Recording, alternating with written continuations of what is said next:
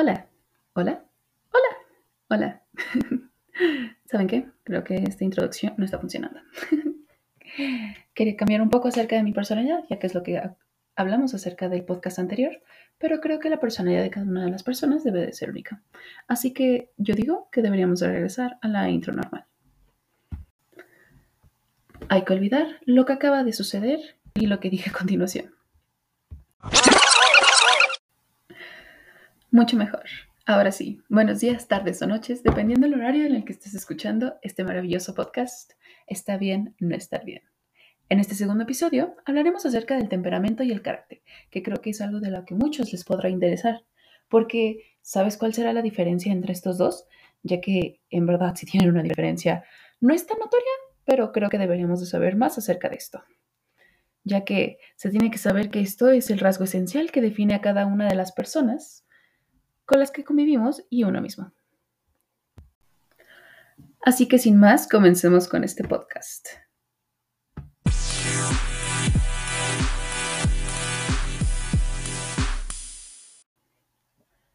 Ok, anteriormente estuvimos hablando, y si no sabes de lo que estoy hablando, necesitas ir a ver nuestro podcast número uno, que sería el episodio número uno, que puedes encontrarlo en este mismo canal, acerca de las dimensiones con las que cuenta la personalidad.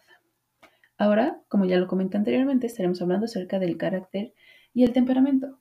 Pero antes de comenzar, debemos de saber cómo es que se especifica cada uno y cuál es la definición de cada uno de estos. Así que, temperamento y carácter. ¿Cómo se definirá el carácter y el temperamento? El temperamento se puede definir como la herencia biológica, los rasgos emotivos de la personalidad o su fundamento básico que por lo general se supone que está determinado en forma biológica, y que se presentan en una forma temprana en la vida. Esta normalmente se suele manifestar antes que el carácter.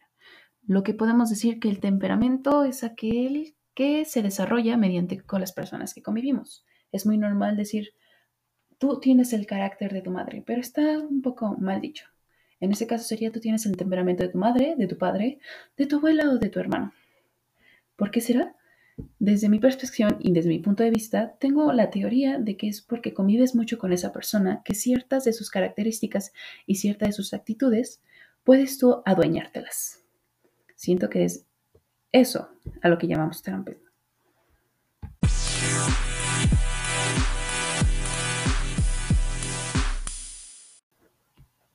Ahora bien, teniendo en cuenta lo que es el temperamento, ahora tenemos que entender qué es el carácter de una persona. Esto se puede entender como los atributos y rasgos de la personalidad de un individuo, con respecto a sus actitudes morales, sociales o religiosas. Además de que el carácter se puede adquirir durante nuestro crecimiento y de igual forma se puede ser herencia de la persona o los valores y las costumbres. Normalmente siempre ocurre durante la sociedad en la que vive. Bueno, esto, para hacerlo más fácil de entender, el carácter es aquel que se adquiere mediante el aprendizaje de la experiencia de vida. ¿Con esto a qué nos referimos?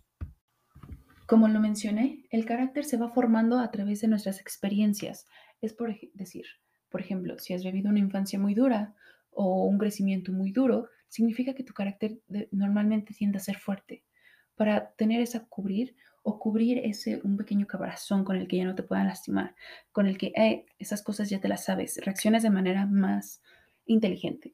Esto se puede dar en un caso que me gustaría conectarlo y plantearlo de la siguiente manera. Normalmente cuando sales a provincia o alguno de los estados fuera de lo que son la capital, o sea, de la Ciudad de México, dicen que normalmente las personas de la Ciudad de México son más activas, están más a las vivas, como decimos aquí en México. ¿A qué se refiere este? Normalmente han vivido experiencias en la capital que les han ayudado a formar cierto tipo de carácter para estar en las vivas y estar siempre al pendiente de todo. En cambio, en otros estados no ya que debido a la inseguridad de la capital, esto nos lleva a que varias de las personas de las que vivimos aquí necesitamos tener una forma más viable, necesitamos movernos más, necesitamos estar más a las vivas, necesitamos organizar y trabajar de mejor manera.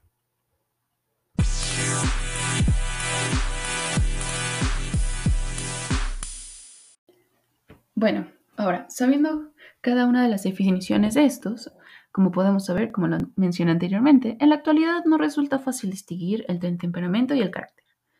Pero una forma práctica de diferenciarlos consiste en tener claro que el temperamento es la parte de la personalidad que proviene de la biología, o sea, de nuestros padres, o de las personas de las que nacimos precisamente. O sea, no enfocadamente en la madre, sino que en ambos, tanto madre y padre, abuelo y abuela, tíos o tías. Y el carácter se refiere de la personalidad que proviene del ambiente en que rodea a la persona. Es así como diferenciamos tanto el temperamento como el carácter.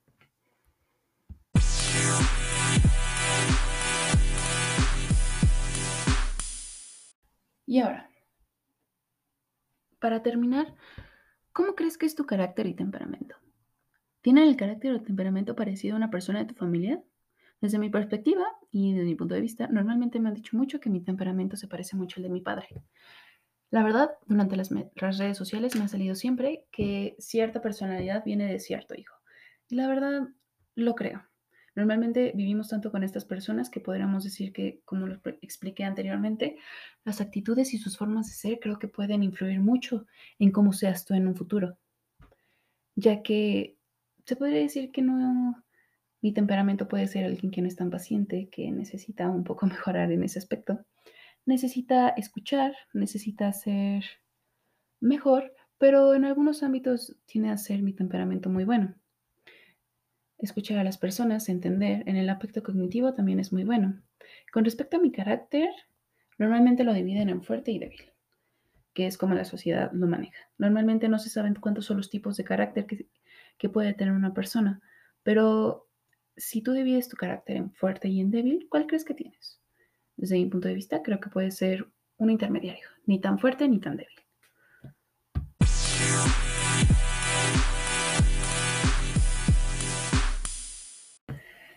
Y bueno, con esto damos, concluimos este segundo episodio de la temporada de Está bien, no está bien. Sabemos que estos podcasts suelen durar muy poquito, pero ese es el chiste, dar a conocer acerca de definiciones en momentos que sean momentos y lo más simple que se pueda, para que sí tú sepas un poco más acerca de ti mismo, para no alargarlo y de que esta forma sea un poco más provechoso y más divertido para ti. Así que recuerda que estar bien no estar bien. Nos vemos la próxima. Chao.